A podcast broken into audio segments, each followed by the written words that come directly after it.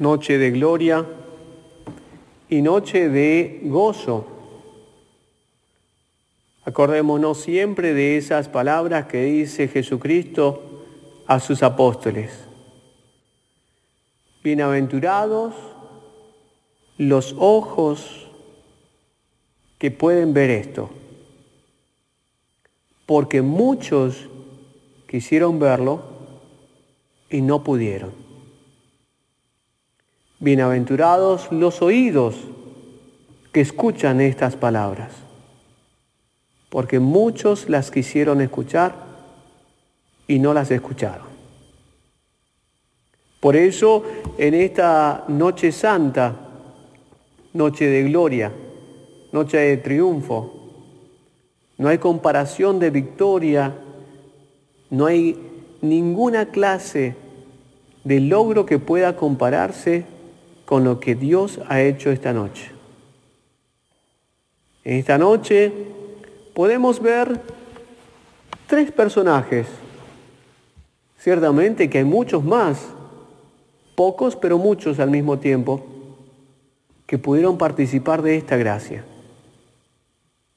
Pero en esta noche, el personaje principal es un personaje que muchas veces no se lo ve y es Dios Padre. Imagínense a un padre viendo a su hijo victorioso. A un padre que ve todos los sacrificios que ha tenido que hacer su hijo. Un padre que ha tenido que sufrir y sufrir mucho. Y ahora puede ver la gloria el esplendor, el señorío. ¿Qué clase de acción no hará Dios Padre en esta noche de gloria? Como todos los ángeles alrededor de el Padre lo felicitarán por el logro del Hijo. La hermosura que tiene que tener esa alabanza que hacen los ángeles a Dios Padre por la victoriosa acción de Jesucristo. Tu Hijo ha resucitado. Ha sido victorioso sobre quien había quitado el poder a los hombres. Y por eso en sus heridas hemos sido curados, hemos sido sanados y hemos sido ahora reestructurados. Y es aquí donde viene esta segunda persona que aparece aquí. Y en esa somos nosotros, en la imagen de los discípulos, de las discípulas y de los apóstoles. Porque ya no los llamo siervos. Y fíjense, algo que también es particular que escuchábamos en la última cena, yo los llamo amigos. Pero hoy en este momento, Jesucristo le dice a María Magdalena y a la otra María, vayan a decirle a mis hermanos, vayan a decirle a mis hermanos, ahora ustedes ya tienen esa gracia, esa familiaridad de ser hijos en el Hijo, de ser hermanos ha obtenido nuevamente la unidad, la confraternidad.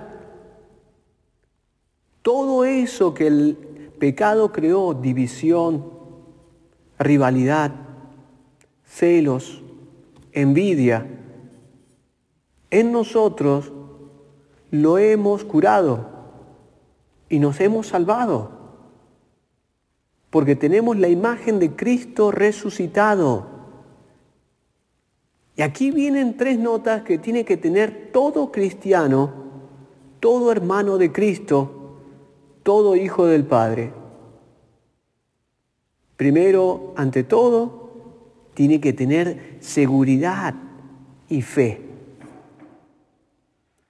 Toda comunidad y toda persona que cree en Cristo tiene que tener una fe firmísima en la resurrección. Por eso decía San Pablo, si Cristo no ha resucitado, vana es nuestra fe, vana es nuestra predicación. Y el catecismo de la Iglesia Católica reivindica esto y dice, la fe de los primeros cristianos vivía firmemente y era ávida en el mensaje, en el querigma de la resurrección. Si había algo que siempre era lo primero que ellos decían, Cristo ha resucitado.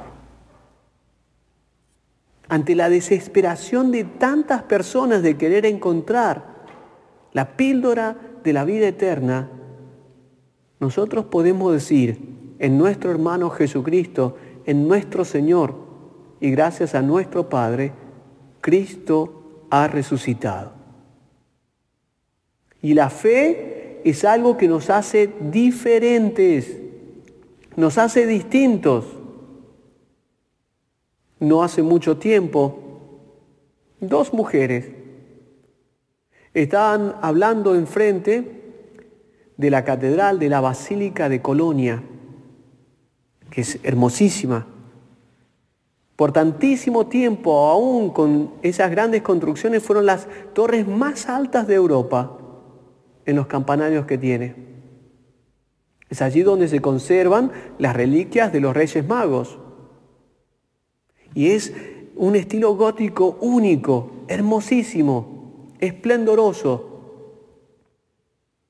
Y una de las mujeres les decía, ¿cómo puede ser posible que en otros tiempos estas cosas las pudieron hacer estas personas, también católicas como nosotros, sin tener todos los medios que nosotros tenemos?